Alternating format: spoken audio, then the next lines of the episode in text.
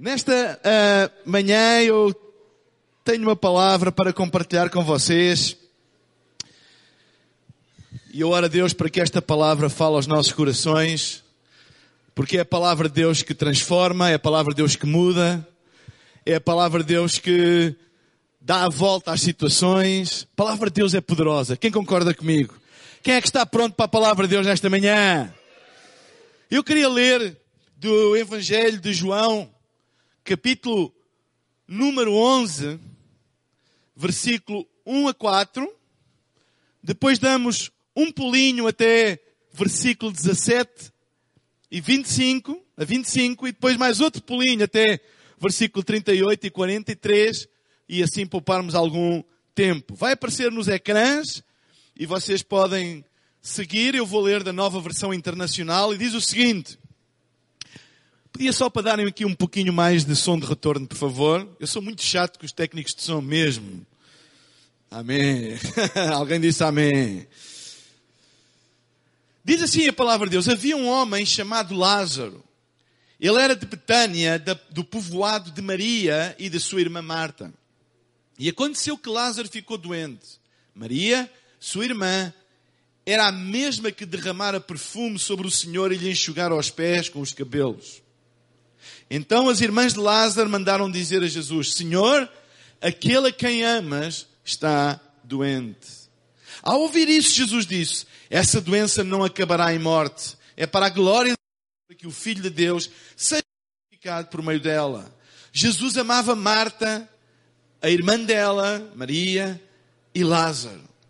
No entanto, quando ouviu falar que Lázaro estava doente, ficou mais dois dias onde estava. Versículo 17. Ao chegar, Jesus verificou que Lázaro já estava no sepulcro havia quatro dias. Betânia estava cerca de três quilómetros de Jerusalém. Muitos judeus tinham ido visitar Marta e Maria para confortá-las pela perda do irmão. Quando Maria ouviu que Jesus estava chegando, foi ao encontro. Mas Maria ficou em casa. Disse Marta a Jesus, Senhor, se estivesses aqui, meu irmão não teria morrido. Mas sei que, mesmo agora, Deus te dará tudo o que pedires. Disse-lhe Jesus, o teu irmão vai ressuscitar. Marta respondeu, eu sei que ele vai ressuscitar na ressurreição do último dia. E disse-lhe Jesus, eu sou a ressurreição e a vida. Aquele que crê em mim, ainda que morra, viverá. E quem vive e crê em mim não morrerá eternamente. Tu crês nisto? Jesus outra vez, profundamente comovido, foi até ao sepulcro, diz o versículo 38. Era uma gruta com uma pedra colocada à entrada. Tirem a pedra, disse ele. Disse Marta, irmão do morto, Senhor, ele já cheira mal. Faz quatro dias. Então tiraram a pedra. Ah, desculpe, versículo 40. Disse-lhe Jesus, não te falei que se tu cresces verias a glória de Deus? Versículo 41. Então tiraram a pedra. Jesus olhou para cima e disse, Pai, eu te agradeço porque me ouviste. Eu sei que sempre me ouves. Mas disse isso por causa do povo que está aqui, para que creia que tu me enviaste. Depois de dizer isso, tirou, gritou em volta, dizendo, Lázaro, vem para fora. O morto saiu com as mãos e os pés envolvidos em faixas de linho e o rosto envolto num pano. Disse-lhe Jesus: tirem as faixas dele e deixem-no ir. Até aqui a palavra de Deus. Sabem, esperar não é das coisas mais agradáveis. Eu não gosto de esperar. Eu detesto esperar em, em fila. Quem é que está comigo? Não gosto de esperar. Eu detesto ir ao dentista por várias razões. Mas uma das razões que eu detesto ir ao dentista é que eu espero sempre. Estou sempre à espera. Não sei se aqui no Brasil é assim. Não, não é, não é, não, não é. Mas sempre que eu vou ao dentista lá em Portugal, está marcado para as 11 horas e me atendem 11 e meia, 11 e 45 e eu ali à espera. Eu não gosto de esperar. Eu não gosto de esperar em, em fila para entrar no avião. Eu não gosto de esperar uh, uh, por, nos serviços públicos, não sei como é que é os serviços públicos aqui no Brasil. Gosto de esperar. Eu não gosto de marcar uma hora com uma pessoa e ter que ficar à espera e à espera. Eu não gosto de esperar. Se vocês me querem ver irritado, façam-me esperar. Eu não gosto de esperar. Eu gosto de ver as coisas acontecer. Eu gosto, quando está, não gosto de esperar. E sabem, uh, eu creio que todos nós temos alguma dificuldade com a espera. Nós, nós queremos que as coisas aconteçam quando elas têm que acontecer, quando está marcado e combinado acontecer. Eu não gosto de esperar. Mas sabem, quando toca a Deus, nós nunca chega atrasado. E o título da minha mensagem hoje é: E quando Deus parece atrasado? Eu não sei quanto a vocês, mas vocês já alguma vez pediram alguma coisa a Deus e parece que Ele tarda em responder? Eu não sei quanto a vocês, mas já alguma, alguma vez vocês leram na Bíblia alguma promessa e vocês querem aplicar à vossa vida e parece que as promessas de Deus aplicam-se a todos, mas parece que tarda em aplicar-se a vocês? Quantas vezes na nossa experiência nós não confessamos isto, mas cá dentro do nosso coração nós dizemos: Deus, quando? é que tu respondes? Quando é que tu apareces? Quando é que tu solucionas? Quando é que tu vens em meu auxílio? Parece que Deus está atrasado. Parece que Deus nos está a fazer esperar e que se esqueceu de nós e que está atrasado em trazer a resposta à nossa oração, ao nosso anseio, ao nosso desejo, à promessa que está na palavra de Deus. Eu não sei se vocês já alguma vez passaram por alguma situação em que pediram a Deus alguma coisa, ou que esperam que Ele faça alguma coisa, ou que leram uma promessa na Bíblia e aplicaram na vossa vida, e parece que Deus está atrasado. Já alguma vez fizeram uma pergunta? Por que é que Deus não faz alguma coisa em relação a isto? Por que é que Deus não faz alguma coisa? Já alguma vez estiveram perante uma situação de injustiça e disseram, Deus, mas por que é que não fazes alguma coisa? Alguma vez vocês se sentiram que Deus parece que faz com outros e não faz com vocês? Deus, eu não estou a falar de inveja ou, ou, ou de maldade, não, mas aquela, Deus, se tu és capaz de fazer com aquela pessoa e tu sabes que eu preciso, Deus, porquê? Tu não fazes comigo também. Tu sabes que eu preciso. Eu creio que todos nós já tivemos esta experiência, algures na história da nossa vida. Esta passagem que eu acabei de ler, esta narrativa desta história bem conhecida da Bíblia, mostra-nos que muitas vezes parece que Deus está atrasado. Aqui há uns tempos eu, eu, eu estava, estava falando com um casal da nossa igreja que eles não conseguiam ter filhos. E eles disseram, pastor, nós não entendemos Há tanta gente que tem filhos e não os deseja.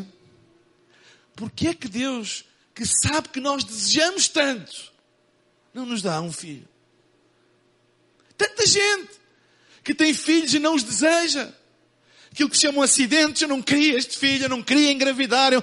E nós, que tanto desejamos, não temos. Parece que Deus, para nós, não nos ouve, está atrasado. Sabem? É tão comum nós termos este tipo de sensação.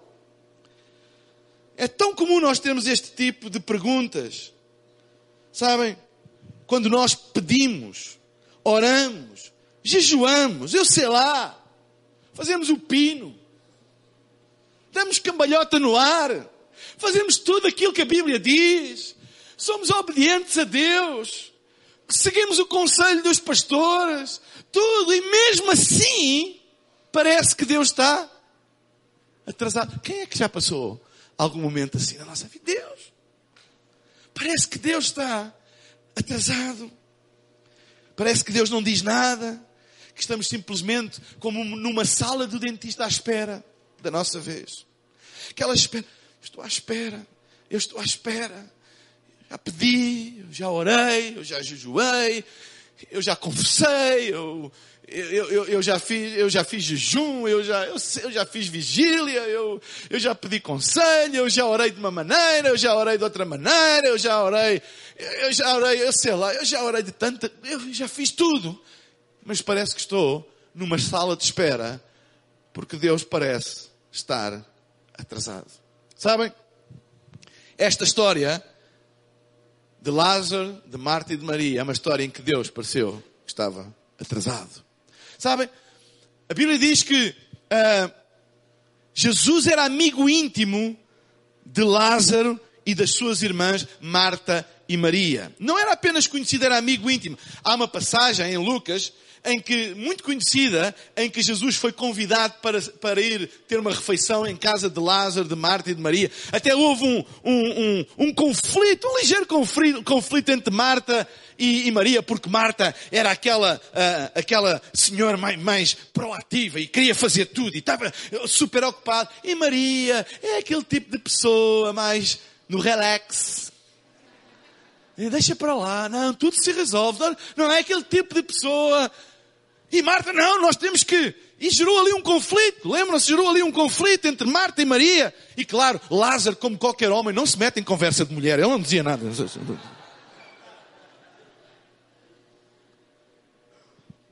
E Jesus foi e depois teve uma conversa com, com Marta e disse, Marta, tens de ter calma. Isto mostra o quê? Intimidade. Eles eram íntimos. Frequentavam a casa. Jesus, Jesus frequentava a casa de Marta, de Maria e de Lázaro. Eram íntimos. É interessante que quando Marta manda chamar Jesus, diz a palavra de Deus no versículo 3, as irmãs de Lázaro mandaram dizer a Jesus, Senhor, aquele a quem amas está doente. Ou seja, nem citaram o nome. Nem disseram, olha Lázaro, sabes quem é o Lázaro? O Lázaro. Aquele que tu vieste cá à casa há dois anos e como não, não. Eles eram chegar, olha, aquele a quem tu amas. Há aquelas pessoas que a gente conhece. Uma vez, eu venho, venho algumas vezes aqui ao Brasil e, e quando volto de novo ao mesmo lugar, pessoas que se lembram de mim, pastor, lembra, eu bebi um café consigo, ou eu tive uma conversa consigo. Mas pronto, já passou tanto tempo que eu tenho alguma dificuldade às vezes em lembrar, em relacionar. Não era este o caso. Lázaro, Maria e Marta não eram apenas casuais no relacionamento com Jesus, não eram chegados. Ao ponto de ela dizer, manda dizer, manda dizer a Jesus que aquele a quem ele ama está gravemente doente. Primeira coisa que eu quero dizer desta história é uma lição para nós. Com Deus, uma época de espera nunca é uma época desperdiçada. Nunca. Nunca é uma época desperdiçada. Como eles eram muito próximos, eles mandaram chamar Jesus para o curar, era lógico. Então, se Jesus já tinha curado tanta gente que até eram estranhos para ele, que não os conhecia de lado nenhum, a Bíblia está cheia de histórias, de relatos de Jesus fazer milagres com pessoas com as quais não tinha nenhum relacionamento. E o que é que Marta pensou e Maria? Olha, se Jesus faz isto por estranhos, ele fará por amigos. Como é lógico. Manda chamar. Para que aquilo que ele faz com os estranhos, faça connosco. Então eles, elas mandaram chamar Jesus para no fundo ele fazer pelo amigo aquilo que ele normalmente fazia por estranhos. Nunca te sentiste na tua vida que parece que Deus faz coisas por pessoas que nem o amam e contigo não faz? Nunca tiveste alturas na vida em que tu te questionas, Deus, então como é que tu podes fazer aquilo por aquela pessoa? Que nem te serve, que nem te segue, que tem uma vida como tem, e eu que te sirvo, e que te amo, e que vou à igreja, e sou dizimista, e sirvo, e comigo não faz. Quem é que já fez? Eu sei que vocês não fazem esta pergunta em voz alta, mas quem é que já fez no coração esta pergunta? Eu já fiz. Deus, porquê? Nós temos tantos porquês, porquê? Sempre te servi. Sempre fui fiel a ti. E parece com gente que não quer saber de ti, tu fazes coisas tremendas e era exatamente assim que Marta e Maria estavam a sentir. Como é que é isto? Não tem lógica. Jesus passa, vai para um caminho e cura alguém que está ali, que grita por ele, ou alguém que lhe toca no vestido, da parte de trás. Aquela mulher tocou-lhe, nem, nem o conhecia, tocou-lhe e ela imediatamente foi curada. Tanta história dela. Ele até curou inimigos, curou filha do centurião romano que perseguia. E o centurião pediu, Senhor, manda uma palavra e a minha filha será curada. E foi. Tantos casos de pessoas que casualmente passaram, até ingratos Deus curou. Até Jesus fez milagres com gente. Jesus até protegeu uma mulher adulta. Fez coisas por toda a gente. E agora, com aquele tu lidas e que vens a casa e comes na nossa casa e és bem recebido na nossa casa e temos um relacionamento e tu não vens. Era assim que Marta e Maria se sentiam nessa altura.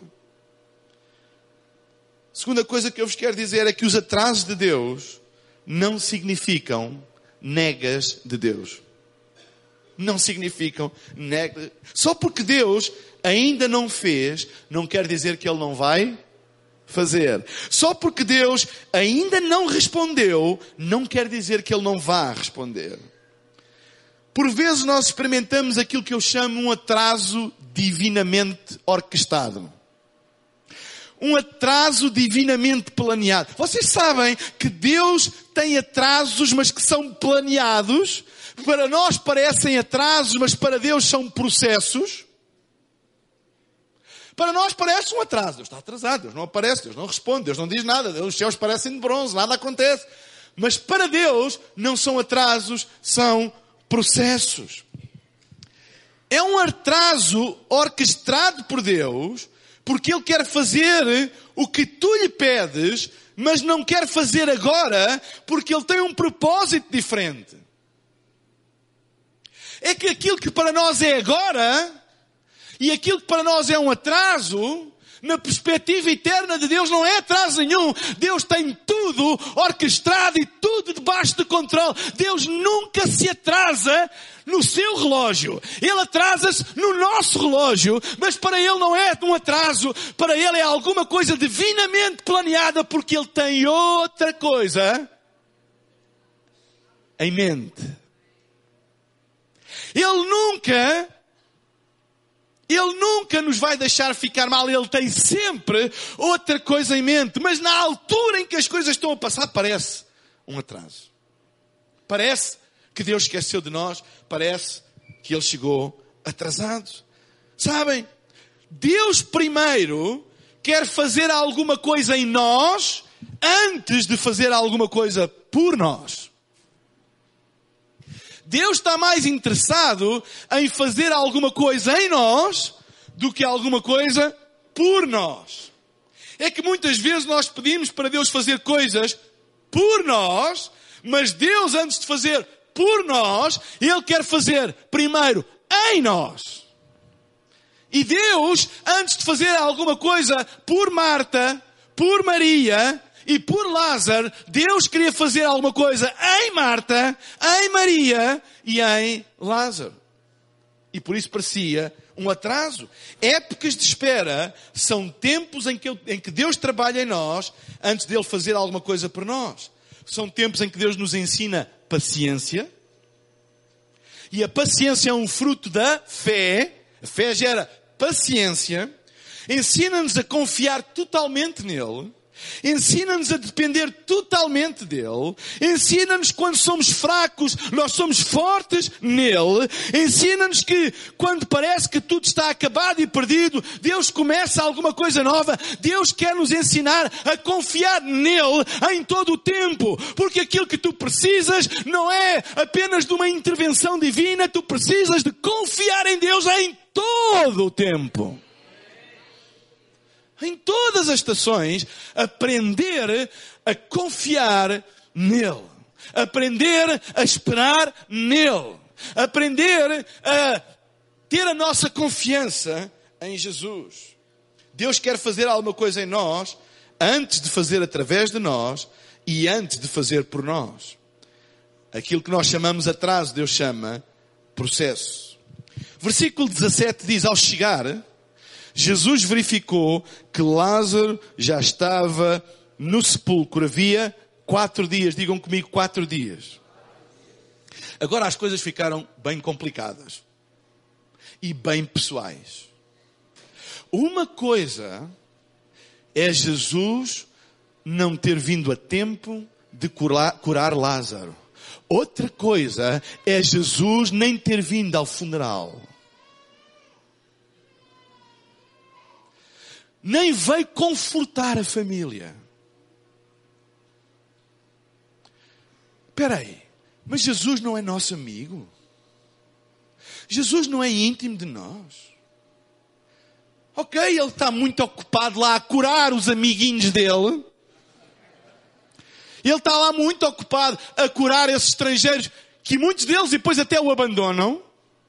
Ele até curou dez leprosos e só um é que voltou a agradecer. Eu até percebo isso. E não ter tido tempo para o meu irmão.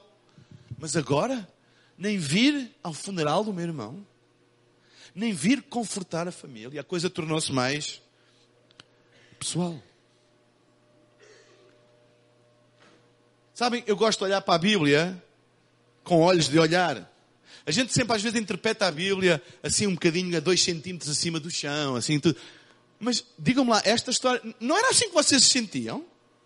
Imaginem que um amigo vosso não fazia alguma coisa por vocês, não ia ao, funeral de um, de, um, de um, familiar vosso, nem, nem ia confortar, nem, nem, uma chamada de tele, nem uma mensagem do WhatsApp Jesus mandou, nem nada. Silêncio. Como é que vocês se sentiriam? O que é que vocês pensavam? Como é que é possível?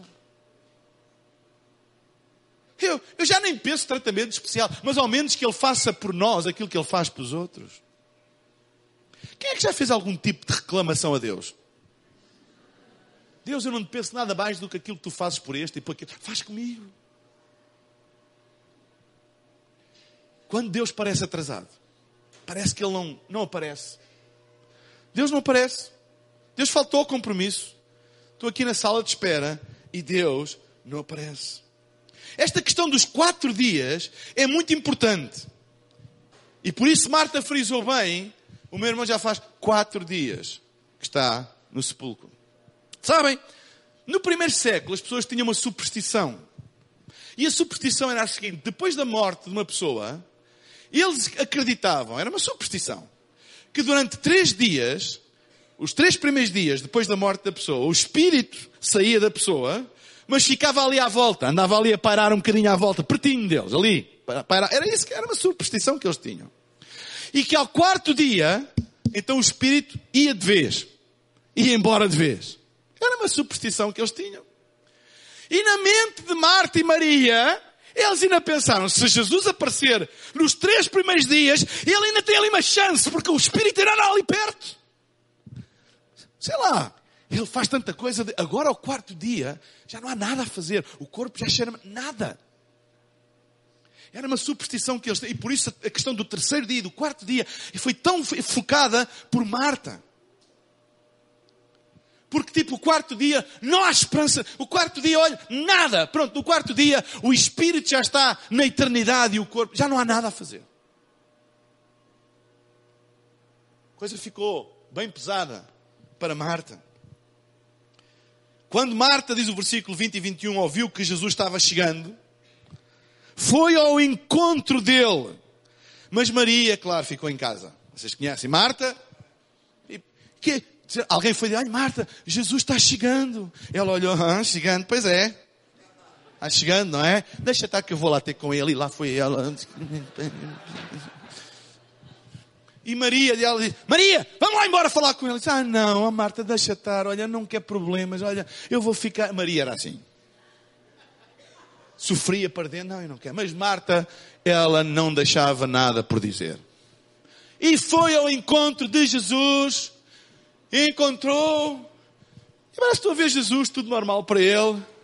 E diz a palavra de Deus que ela foi ao encontro de Jesus, E disse Marta a Jesus, Senhor, se estivesse aqui, meu irmão não teria morrido. Sabem, eu gosto de interpretar a Bíblia como, como é a natureza humana. Eu não estou a ver Marta, quem, quem, se nós fizermos um, um profile, um, psico, um, perfil psicológico de Marta, ela não era daquele tipo de pessoa, ai Jesus, se tu estivesse aqui, nada disto. Não, não, não, não, não, não. Com Marta?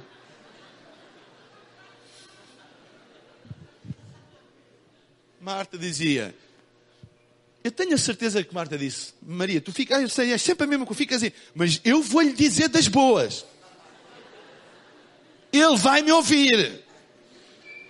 Mão na anca, que é o que as mulheres fazem quando estão chateadas. Eu tenho quatro em casa. Só sou casado com uma, mas tenho três filhas, quatro. Só para deixar claro. Fossem pensar, ah, mas que teologia é esta? Mão na anca. Jesus! Achas que isto são horas de chegar? Não é assim que a gente diz aos filhos quando eles chegam. Achas que isto são horas? Quatro dias, Jesus. Eu mandei recado. Tu sabias que o meu irmão estava doente. Curas toda a gente, faz o bem a toda a gente, até gente que não merece, gente que te persegue, gente que não acredita, gente que te abandona, e aqueles que te amam, tu chegas a estas horas. Eu sei que tu podes estar a achar piada, mas muitas vezes no teu coração é assim que tu pensas e é assim que eu penso. Deixa-me dizer-te, eu sei que tu és filho de Deus, mas portaste-te muito mal. Eu estou aborrecida e desiludida contigo. Ela disse. Sabe uma das coisas que eu aprecio em Jesus e na sua natureza? É a sua capacidade, porque ele, é, ele, ele foi 100% homem. Eu nunca vi Jesus reagir à transparência da humanidade. Eu sempre vi Jesus reagir quando alguém tenta esconder o que quer que seja. Mas quando alguém abre e diz o que pensa, eu nunca vi Jesus reagir mal a isso. Nunca. Ele sempre reage é ao engano, à mentira, ao disfarce. É por isso que é importante nós confessarmos. E confessar não é só dizer aquilo que ele gosta de ouvir, é também dizer aquilo que nós achamos que ele não gosta de ouvir. Mas se é o que tu sentes, confessa. Ele não se vai deixar impressionar por isso. Ele não vai ficar chateado quando diz é isto mesmo, eu quero que o meu filho seja honesto e sincero e diga aquilo que ele realmente está a sentir. Porque às vezes nós chegamos a Deus e estamos ofendidos com Ele, estamos chateados com Ele, desapontados e confusos, e dizemos, Pai, eu te amo tanto, eu estou tão grata a Ti, porque não estamos nada gratos a Deus. E ele sabe que tu estás a falar mentiras com ele.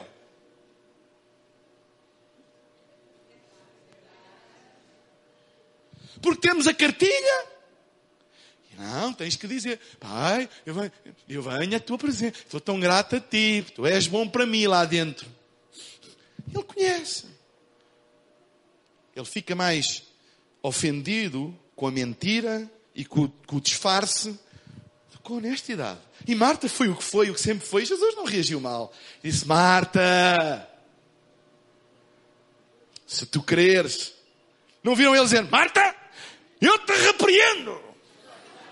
Essa confissão negativa debaixo dos meus pés. Ah, não era nada. Cala a boca, mulher. Nada. Ele deixou falar e reagiu com. Ele, ele sabia, ele, disse, ele percebia. Claro que percebia. Ele, ele sabia, ele conhece o sentimento humano, a natureza humana. Ele disse: Ei, Marta, eu só disse, Marta, tu não estás a perceber, pois não? Eu compreendo porque é que estás assim, mas tu não estás a perceber. Não estás a perceber o que é que eu tenho preparado. Já uma vez te sentiste assim? Que Deus não fez nada por ti e tu questionas Deus porquê? Quem é que já questionou Deus porquê que, porquê que tu deixaste que isto acontecesse? Porquê que tu deixaste que este casamento se quebrasse? Porquê que tu deixaste que uh, o meu filho se afastasse dos teus caminhos? Porquê que tu deixaste que o meu pai enverdasse pelo alcoolismo? Porquê, Deus? Porquê que tu deixaste? Porquê que tu deixaste que eu perdesse o meu emprego? Porquê que tu deixaste que o meu negócio fosse à falência? Porquê? Porquê que tu deixaste? Quem é que já fez esta pergunta a Deus? Porquê? Se tu és bom, se tu me amas, tens um plano, porquê? Porquê que tu deixaste que isso acontecesse? Porquê que isto veio à minha vida? Eu tenho coisas que vêm à minha vida que eu nunca encontrei uma explicação para elas. Nunca. Porquê? Porquê que tu deixaste que a minha mãe morresse? Porquê que tu deixaste que o meu pai morresse? Porquê que tu deixaste que o meu filho ficasse doente? Porquê que tu deixaste? Eu penso que estou a falar para humanos. Vocês sabem do que é que eu estou a falar. Sabe, há crente tão espiritual que precisa de encarnar outra vez. Vivem no mundo do espírito, mas precisam de encarnar. Se até Deus encarnou em Cristo, há gente nas igrejas cheia de espiritualidade que aquilo que fazem é disfarçar aquilo que realmente são. Para de disfarçar. Quando tu estás zangado, estás zangado. Quando estás desiludido, estás desiludido. E Deus não, Deus não fica escandalizado. Ah, ele está desiludido. Não, ele percebe.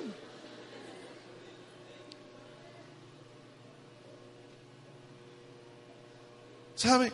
Nós, por vezes, temos dificuldade em lidar com a crueza da natureza humana. E gostamos na igreja de disfarçar tudo. Não, não pode. Se eu, eu dizer, como, é, como é que você está? Ah, eu estou muito feliz com Jesus. Eu também gosto de dizer, pastor Gilberto, eu às vezes gosto de dizer, não, eu hoje não estou feliz. Porquê é que eu tenho que sempre dizer que estou feliz com Jesus? Estou feliz com Jesus. Se há dias que eu não estou. Só para agradar às pessoas?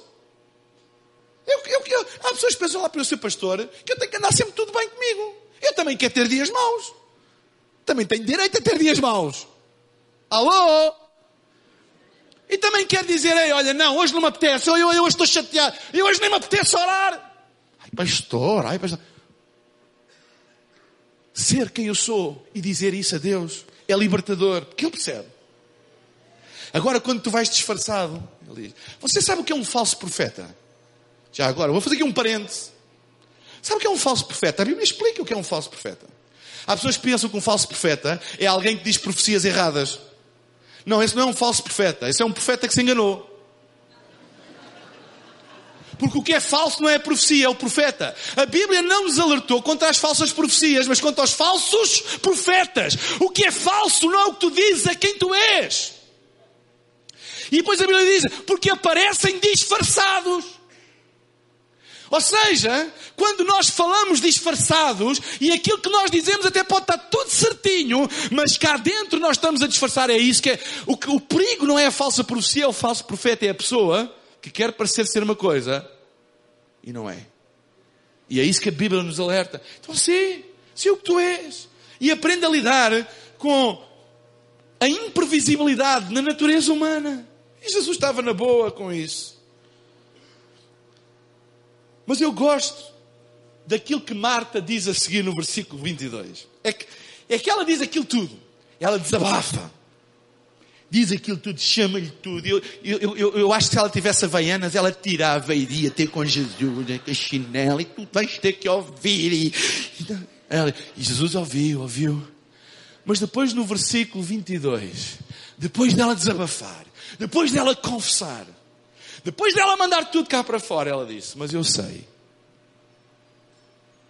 que mesmo agora, se tu quiseres, tu podes pedir tudo o que tu quiseres a Deus.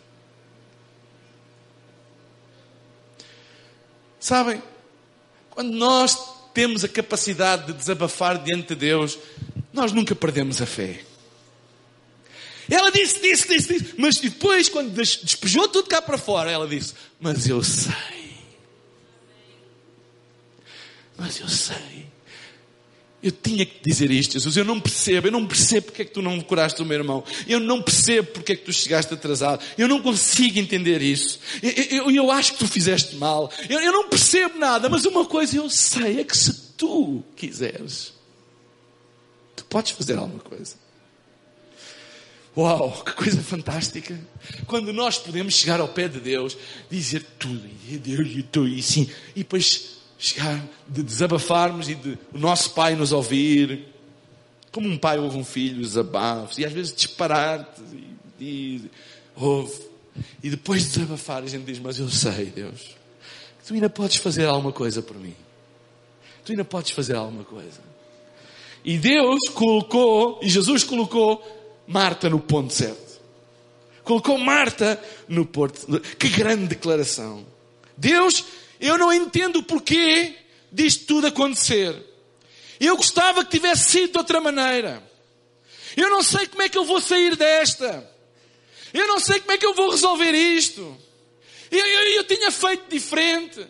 Eu não estava à espera disto. Eu não sei como sair. Mas, mesmo assim, eu confio em ti. Eu sei que tu podes fazer alguma coisa. E nesta manhã, eu quero dizer, tu podes desabafar com Deus e dizer, Deus, eu não percebo porque é que isto aconteceu. Eu não sei porque é que isto aconteceu. Eu não sei como é que isto se vai solucionar. Eu não sei como é que eu vou sair desta. Eu não sei como é que isto se vai resolver. Eu estou confuso. Eu estou meio perdido. Mas eu sei, eu confio em ti. E eu sei que mesmo assim, tu podes fazer alguma coisa por mim. Eu não preciso de entender para confiar. Eu sei que tu podes fazer alguma coisa por mim. Talvez estejas a passar por uma situação que não entendes. Não entendes porque é que Deus não faz alguma coisa. Não entendes porque é que isso te aconteceu. Não consegues ver como é que vais sair desta. Mas mesmo assim tu dizes, Deus, eu confio em ti. Terceira lição desta desta passagem. E esta lição, e esta lição, esta terceira lição, rebentou com a minha cabeça. Dizem, sabem, se Deus sempre for ao encontro das tuas expectativas, Ele nunca terá a chance de as exceder. Se Deus sempre responder ao que tu lhe pedes, ele nunca vai ter a oportunidade de ceder aquilo que tu pedes. E Deus quer exceder aquilo que nós pedimos. Porque a Bíblia diz que Deus é infinitamente capaz de fazer muito mais exceder aquilo que nós pedimos ou aquilo que nós imaginamos. A Bíblia diz: Deus é capaz de exceder. E se Deus sempre responder às tuas expectativas, Ele não vai ter uma chance de as exceder? Marta e Maria, nós queremos que tu cures o meu irmão. Jesus chegou atrasado e disse-lhe: O teu irmão vai ressuscitar. Maria respondeu: Eu sei que ele vai ressuscitar na ressurreição do último dia. E Jesus disse: Não, não, não, Marta, tu não estás a perceber o que é que eu estou a dizer. Porque Jesus disse: O teu irmão vai ressuscitar. Ele disse: Sim, eu sei que ele vai ressuscitar um dia. Quando for a ressurreição do último dia. E Jesus disse: Marta, tu não estás a perceber o que é que eu estou a dizer. Eu não estou a dizer que o teu irmão vai ressuscitar no dia em que todos vão ressuscitar. Jesus respondeu-lhe: Olha, eu sou eu sou, eu sou a ressurreição e a vida. E aquele que crê em mim, ainda que morra, viverá. E quem vive e crê em mim, não morrerá. Crês tu nisto? Marta estava meio confusa acerca daquilo que Jesus estava a falar. Marta estava a levá-la para o plano da escatologia. Ah, no futuro, o meu irmão vai ressuscitar. Um dia, ele vai ressuscitar. E Jesus disse-lhe: Não, não, não, não, não. Sabe? Jesus estava-lhe a dizer uma lição tremenda. A ressurreição não é um evento. A ressurreição é uma pessoa. O que eu estou a dizer-te, Marta, tu estás a falar de um evento que vai acontecer anos e anos e anos no futuro. Mas eu estou-te a falar de uma pessoa, não do evento. Eu sou a ressurreição. Não estou a falar de um evento. Eu estou a falar de quem eu sou. Eu sou a ressurreição e a vida. E aquele que crê em mim, não é no evento, é em mim, ainda que esteja morto, viver. Marta ficou, peraí, Jesus, o que é que tu estás a dizer? O que é que tu estás a dizer? Sabem? Aquilo que nós precisamos não é de eventos na nossa vida. Aquilo que nós precisamos, eu arrisco naquilo que eu vou dizer e eu vou explicar, nós não, aquilo que nós precisamos não é de milagres, acontecimentos na nossa vida. Nós precisamos de uma pessoa e essa pessoa é Jesus, porque nele nós temos tudo aquilo que nós precisamos. Tu não precisas de um evento chamado ressurreição, tu precisas dele que é a ressurreição. Tu não precisas de um evento chamado cura, tu precisas de Jesus que é a tua cura. Tu não precisas de uma solução, tu precisas de Jesus que é a solução. Ele é tudo aquilo que tu precisas. Ele não tem aquilo que tu precisas, Ele é aquilo que tu precisas. E ele estava a ensinar isso a eles. Vocês não precisam de eventos. Vocês pensavam que eu tinha que estar nesta hora, aquele lugar, para fazer aquilo que vocês pensavam, um evento, uma cura, um milagre. Mas se tu creres em mim, ainda que esteja morto, viverá, porque eu sou tudo aquilo que tu precisas. Eu sou tudo aquilo que Lázaro precisa. Eu sou tudo aquilo que a humanidade precisa. E aqueles que crerem em mim, ainda que tu diga que não dá mais, pode acontecer, porque eu sou a solução. Ressurreição não é um evento, é uma pessoa. Eu sou a ressurreição e a vida, o que todos precisamos, é de uma pessoa, Jesus. Ele é tudo o que eu preciso. Ele é a minha cura. Ele é a minha paz. Ele é a minha segurança. Ele é a minha vitória. Ele é a minha salvação.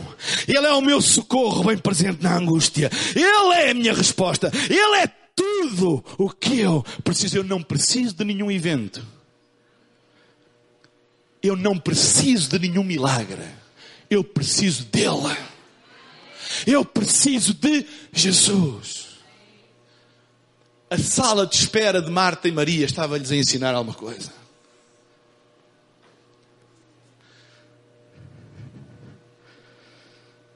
Tu não precisas do que Ele pode fazer por ti. Tu precisas dele, ponto final. Não é o que Ele pode fazer por ti, é dele. Ele vai ceder as tuas expectativas se tu confiares nele. Marta e Maria esperavam uma cura. Era a fé delas. Se Jesus vier, Ele vai curar o meu irmão. E o meu, Ele fez isso, portanto, Ele vai, Ele esperava. Era a expectativa delas. Qual era a expectativa de Marta e Maria? Era que Jesus curasse o irmão. Mas sabem, enquanto Marta e Maria tinham a expectativa que Jesus curasse o irmão, Jesus vinha no bolso com uma ressurreição. Eles pediram uma cura, mas Jesus tinha uma ressurreição preparada para elas. Sabem, se nós confiarmos em Deus e esperarmos nele, Ele vai ceder aquilo que tu esperas. Tu podes estar à espera de uma cura, mas Ele traz-te uma ressurreição. Tu podes estar à espera disto, mas Ele vai exceder aquilo que tu pediste. Disse Marta, tu estavas à espera de que eu curasse o teu irmão. Pois eu quero te dizer que eu tenho alguma coisa bem melhor. Eu tenho alguma coisa que nunca foi feita para fazer contigo.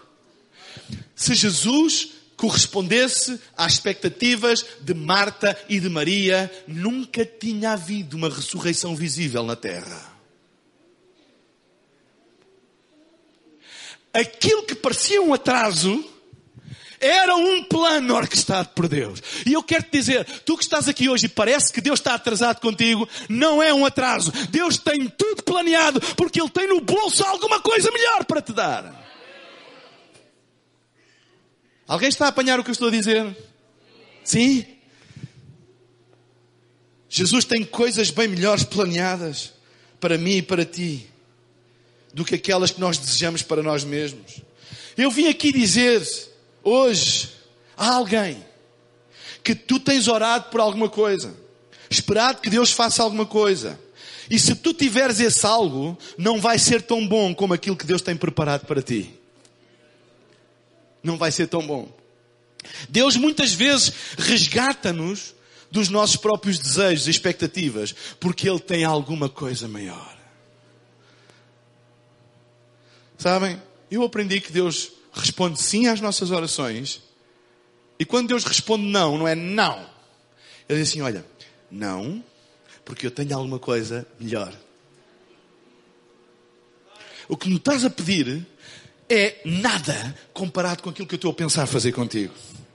Então, eu não vou aparecer a essa resposta, não porque eu me esqueci de ti, não porque tu não tens valor para mim, não porque tu foste abandonada, eu não vou aparecer a essa resposta porque o que tu me estás a pedir é bem mais pequeno daquilo que eu tenho para te dar. E então tu vais esperar até que tu percebas que eu tenho muito mais para ti do que aquilo que tu estás a pedir. Confia e tu vais receber.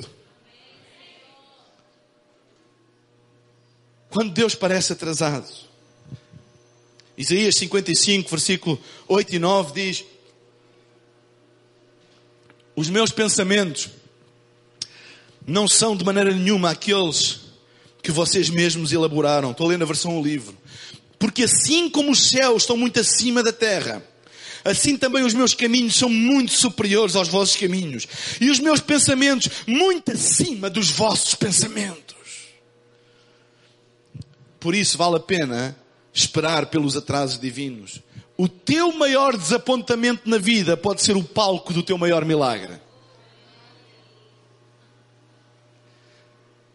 Vou terminar e vou pedir à banda para subir.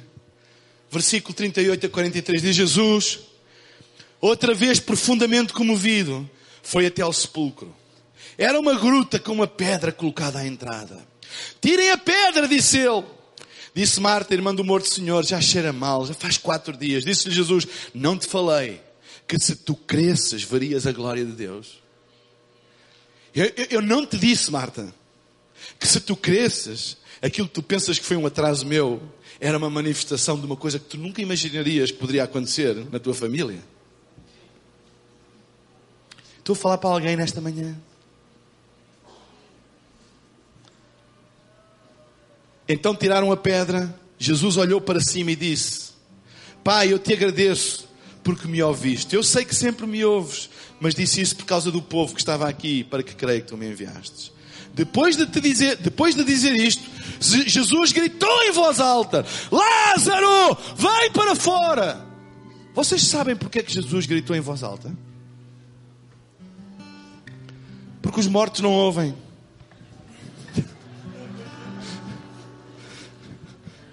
Lázaro! Vem para fora! O morto saiu com as mãos e os pés envolvidos em faixas de linho e o rosto envolto num pano. Disse-lhe Jesus: Tirem as faixas dele e deixem-no ir.